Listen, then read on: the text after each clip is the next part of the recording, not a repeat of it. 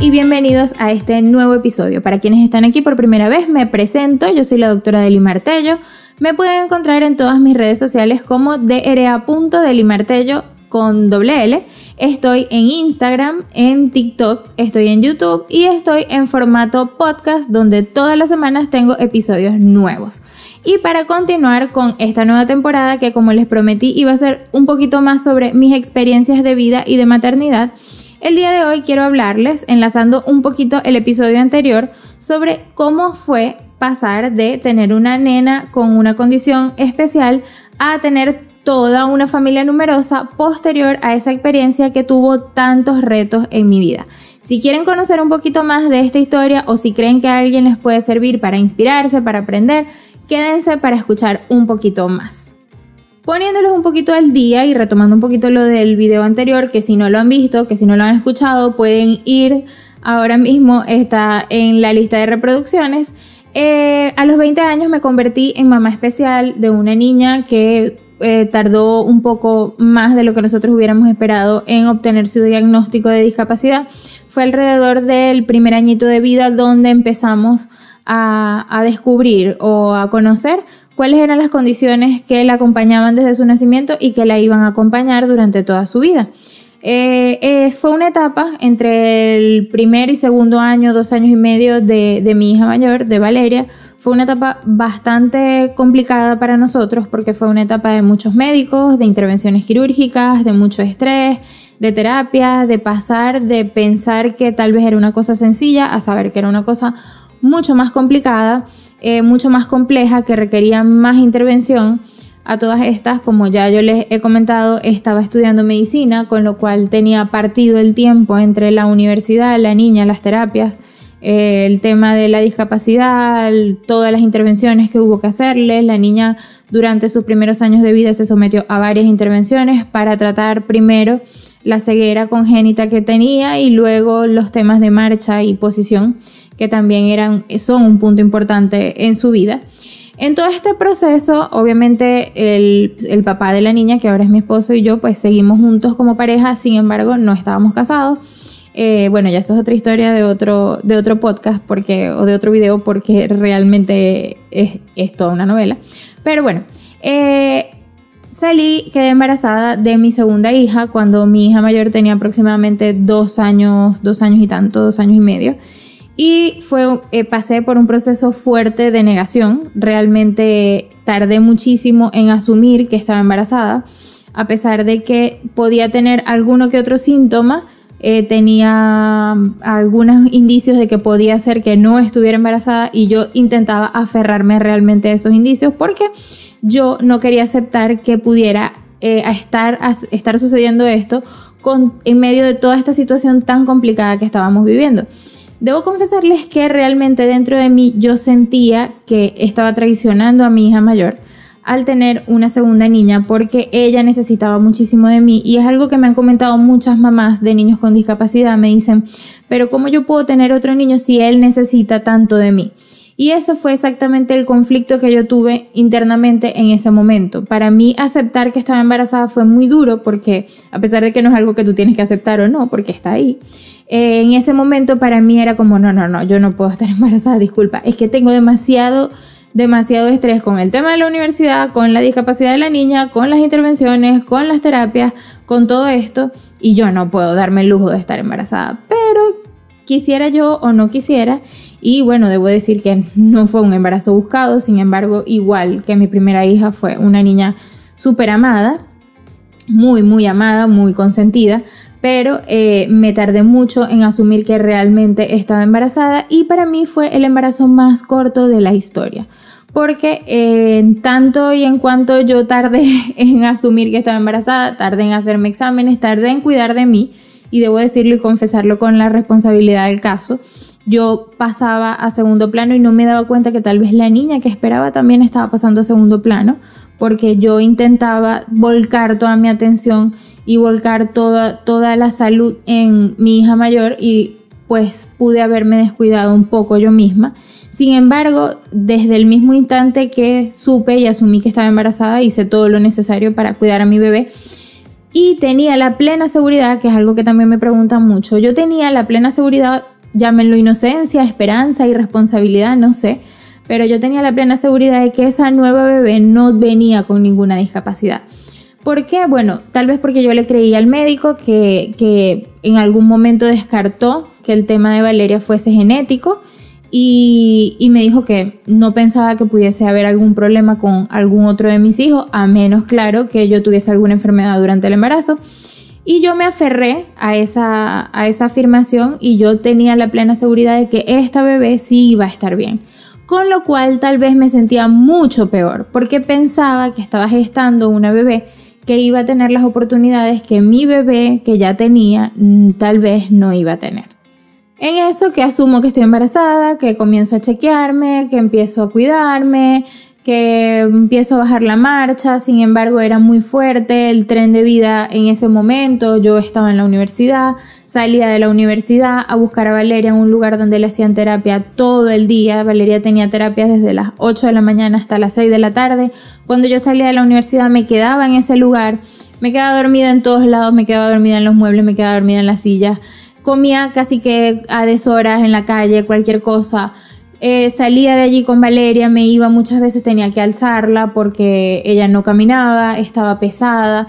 Realmente llevaba un tren de vida que era rudo para una embarazada y que, bueno, que muchas han llevado, muchas hemos llevado y, lo llevamos con bien, pero, pero que es fuerte.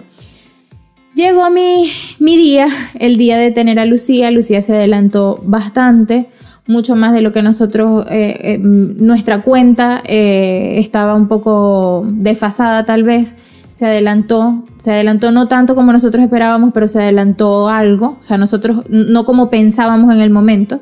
Luego sus condiciones generales fueron mucho mejores de las que nosotros esperábamos, gracias a Dios. Y nació Lucía, mm, fue un parto natural, del cual ya luego les hablaré cuando les hable de mi experiencia dentro de quirófano. Y efectivamente, como mi corazón me lo decía, así como mi corazón me decía con la mayor que algo malo estaba pasando, eh, con ella me dijo que todo estaba bien desde el principio, a pesar de que era una niña que, estuvo varios días en el hospital, cosa que no pasó con Valeria. Eh, y que podía tener problemas de distintas índoles, yo estaba convencida de que Lucía no tenía ningún problema y efectivamente así fue y así ha sido, gracias a Dios. Lucía, como todos los niños saben a dónde llegan, fue y ha sido una niña súper tranquila. Era una niña, un modelo de niña. Ella, si yo la llevaba a la terapia, en la terapia se quedaba tranquila. Si yo la llevaba, ella ha sido mi compañera en todo este tema del desarrollo de Valeria. A todos los lugares donde yo he ido con mi hija mayor, a todos han ido mis, mis otros hijos en, en su momento, porque yo no quiero eh, privarlos a ellos de la experiencia, yo quiero que ellos también se sensibilicen, también sepan, también empaticen con lo que vive su hermana, con lo que vivo yo, con que hay niños en el mundo con discapacidad, que hay que ayudarlos y que, y que sepan que hay muchos niños en situación vulnerable y que son niños que merecen un cuidado especial. Con lo cual Lucía me acompañaba absolutamente a todos los lugares. A veces yo con sentimiento de culpa decía, me la voy a llevar a una juguetería que está aquí al lado de la terapia, a ver si se antoja de algo como para jugar mientras espera a la hermana. Y Lucía era una niña tan, tan, tan ella, que ella entraba a la juguetería y salía de la juguetería con las manos vacías y nunca me pedía nada. Y yo decía, esta niña no puede ser real. De verdad, era una niña que se adaptó completamente a la situación en la que estábamos, sin que yo se lo exigiera, obviamente, porque era una bebé. Eh, fue una niña muy consentida, eh, lo puse en un post en mi Instagram hace muy poco.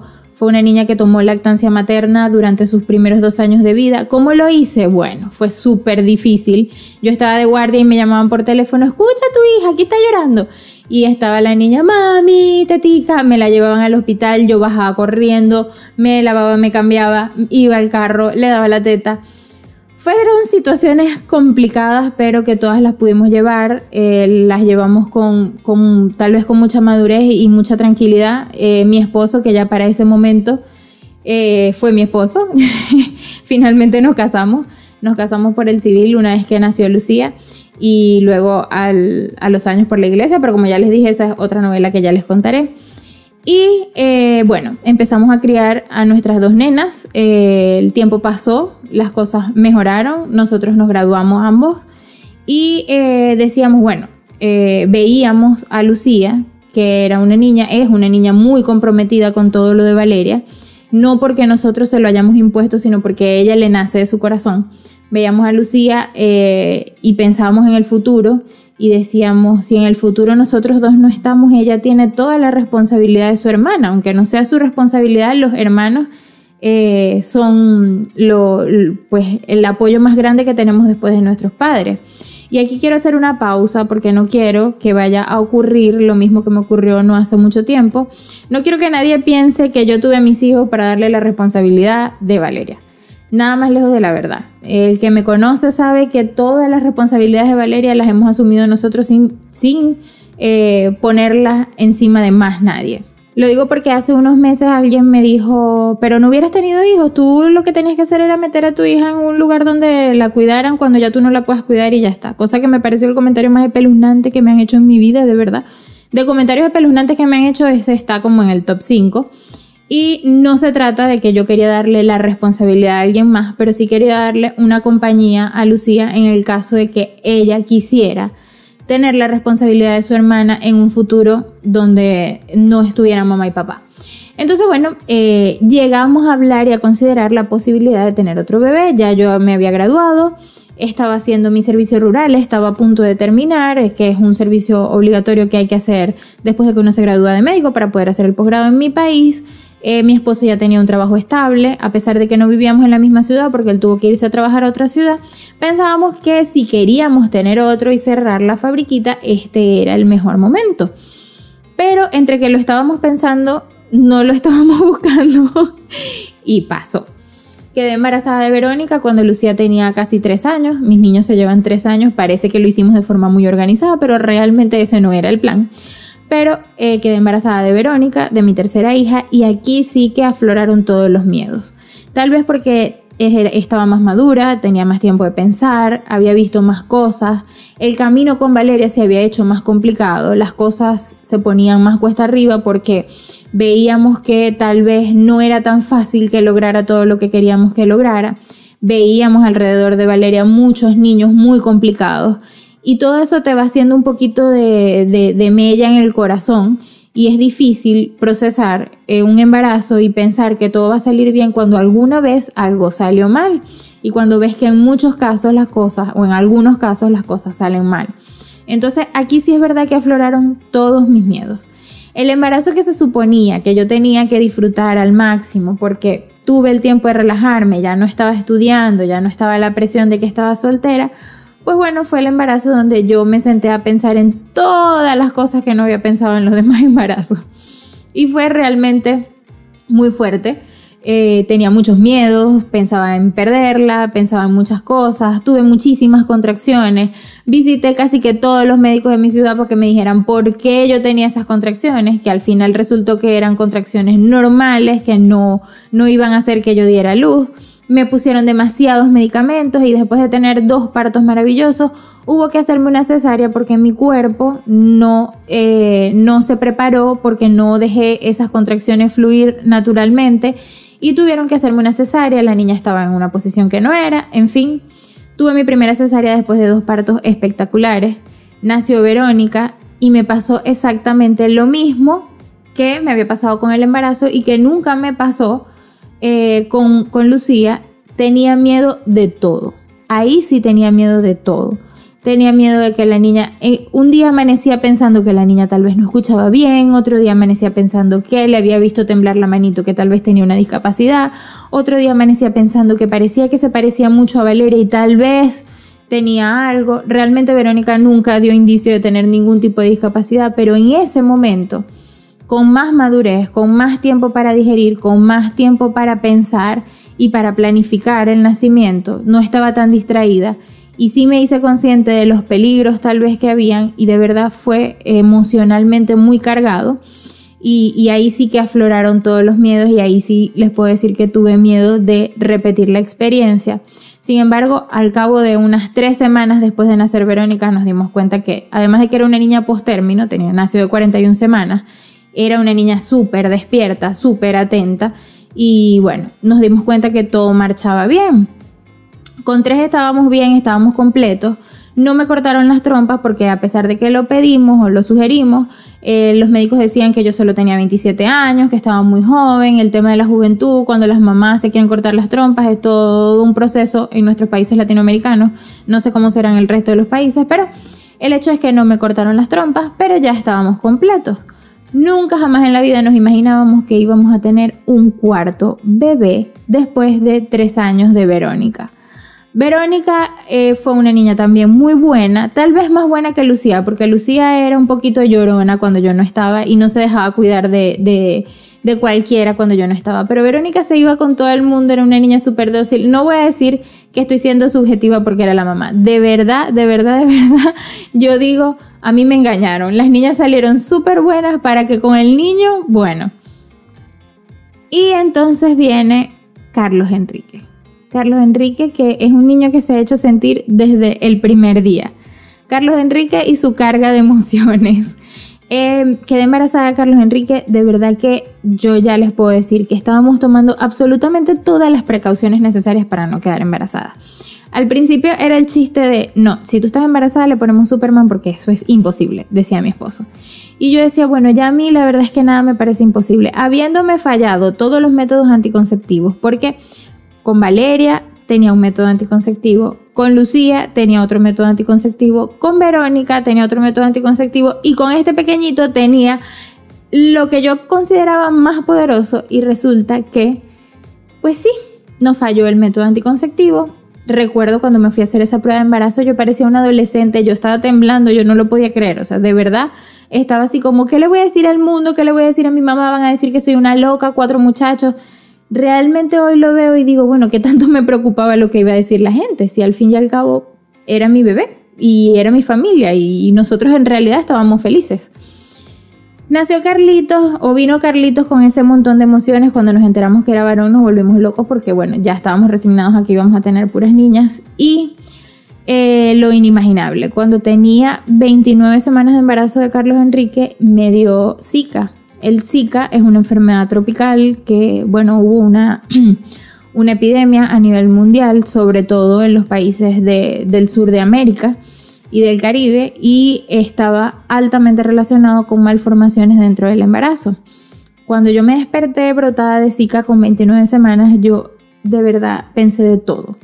Eh, fue, fue muy fuerte porque decía, ok, esto se está repitiendo otra vez después de que mi niña nació en esas condiciones por un virus que me dio durante el embarazo y a pesar de haber tomado todas las precauciones del mundo porque yo me ponía paranoica con el tema del Zika, pues lo contraje. De hecho, fui yo la que lo contraje. Yo se lo contagié a, los niños, a las niñas y a mi esposo.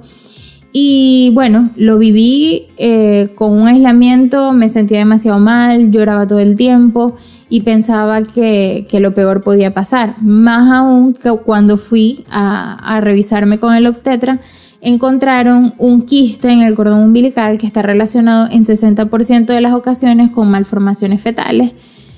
Y yo dije, bueno, ya fue. A pesar de que yo me veía bien, me veía normal, intentaba disfrutar el embarazo y no pensar eh, realmente fue fuerte vivir esa experiencia nuevamente. Pero el embarazo de Carlos Enrique terminó de transcurrir con un poco de nervios. Sin embargo, nació y nació sin ningún tipo de complicaciones. Gracias a Dios trajo toda la energía, la alegría, la picardía, la inteligencia que puede haber en un niño. Es como nuestro niño milagro a pesar de que, bueno, hemos visto mucho la mano de Dios metida en, la crianza de nuestros niños, Él es como nuestro niño milagro, por eso cuando se está portando demasiado mal decimos como, respiramos, es un milagro. y bueno, hemos vivido a través de este tiempo de, de ser papás de uno, luego de dos, luego de tres, luego de cuatro situaciones súper complicadas. Tomen en cuenta que Valeria nunca ha caminado, con lo cual, eh, tenerla en la silla de ruedas siempre ha sido un hecho para nosotros. Pasamos del coche a la silla de ruedas. Y ahora tomen en cuenta lo que significa salir con dos niños cuando eres una sola persona y los dos requieren coche. ¿Con qué mano llevas el coche? Eh, toda nuestra crianza ha sido una situación que parece un juego de dominó. Yo pongo una pinta aquí, vamos a mover allá, un juego de ajedrez tal vez. Tenemos que tener un poquito una estrategia y una logística para todo. Les cuento un poquito, cuando eran dos, una iba en el coche y la otra iba en el fular, pegadita a mí. Cuando eran tres, una iba en el coche, la otra iba agarradita de la mano y la otra iba en el fular pegadita a mí. Llegamos a tener una en el coche y una en el bolsito de detrás del coche y la gente nos miraba como, esta gente está loca. Ya cuando salía con tres, la gente me miraba un poco extraño y ahora cuando salgo con cuatro, pues mucho más llamo la atención, sobre todo si estoy sola. Eh, la hora de comer también es un poquito caótica porque eh, tomen en cuenta que a Valeria siempre hay que darle la comida, con lo cual puedo estar alimentando a dos o hasta a tres al mismo tiempo. Yo tengo fotografías muy graciosas donde salgo yo con dos platos de comida enfrente, sentada en el piso, con el fular puesto y estoy dándole tetica a uno y dándole comida a dos al mismo tiempo. Son situaciones que a pesar de que son un poco estresantes y un poco bastante caóticas, eh, son súper divertidas, maravillosas. Mm, uno, siempre le digo a las mamás, nosotras nos hacemos del tamaño de nuestras circunstancias. Yo siento que yo también me hice del tamaño de mis circunstancias. No me creo súper poderosa, no me creo súper, súper woman, ni nada parecido. Solamente creo que me adapté a lo que, a lo que yo elegí para mi vida y a lo que me tocó vivir. Eh, les aclaro que nunca he tenido nana, ni niñera, ni señora de ayuda en la casa, ni nada de eso. Todo lo, todo, prácticamente todo lo he hecho yo. Alguna vez alguna ayuda en casa.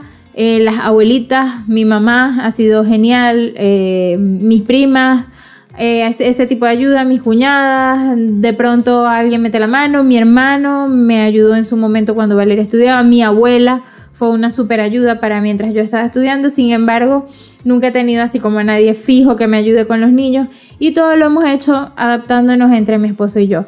Me acuerdo cuando íbamos a Caracas a llevar a mi hija mayor a la terapia y ya teníamos dos y nos montábamos en un autobús, en un metro y también cuando llegamos aquí y era coche, coche, levantar el coche, bajar el coche por las escaleras cuando no hay buena, em, buena disposición de lugares para niños con discapacidad, para personas con discapacidad que se ve mucho en mi país, pero aquí también en las estaciones del metro todavía no están las instalaciones todas las instalaciones del metro para personas con discapacidad y es todo un tema cuando va una familia numerosa con más de un coche o con más de una silla de ruedas o cuando me ha tocado ir sola con Valeria y alguno de los niños y no hay ascensor y me toca subir la escalera con la silla de ruedas, bueno.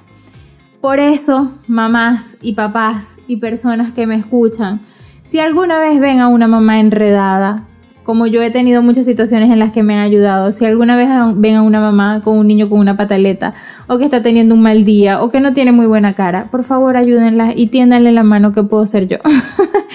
y em, no sabemos qué hay detrás de cada situación, de cada persona, qué batalla está librando esa persona.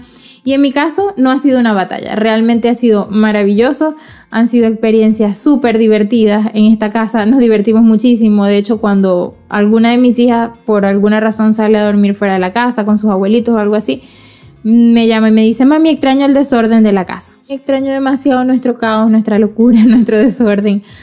Así que bueno, todos tenemos una sensación de pertenencia de este caos loco. Mi casa nunca está impecable, desearía que lo estuviera, pero la verdad es que nunca está impecable, por más de que lo intento. Todos aprendimos a colaborar entre todos con las cosas de la casa y aún así me cuesta mantener la casa arreglada. Pero eh, cada uno nos hemos hecho cargo de un pedacito de esta familia especial y numerosa y cada uno tiene sus responsabilidades y tiene su papel y es imprescindible en el funcionamiento de la casa porque cada uno con su personalidad y con su aporte particular le suma muchísimo y creo que eh, tengo la plena seguridad de que ni mi esposo, ni mis hijos, ni yo cambiaríamos para nada esta locura de familia grande y particular que, que hemos formado. Muchísimas gracias por escucharme, por escuchar esta nueva anécdota, gracias por quedarse hasta aquí. Les recuerdo una vez más que yo soy la doctora Deli Martello. Pueden encontrarme en todas mis redes sociales como dra.delimartello con doble L. Les recuerdo que estoy en YouTube, en formato podcast, en TikTok y en Instagram, donde siempre estoy respondiendo todas sus preguntas en temas de maternidad, crianza y salud. Y ahí están eh, ofertados absolutamente todos mis cursos y talleres que les recomiendo a todas las mamás que están iniciando en este mundo y aquellas que tienen muchísimas dudas, estoy para responderlas. Un besito a todos y muchísimas gracias por escucharme. Chao.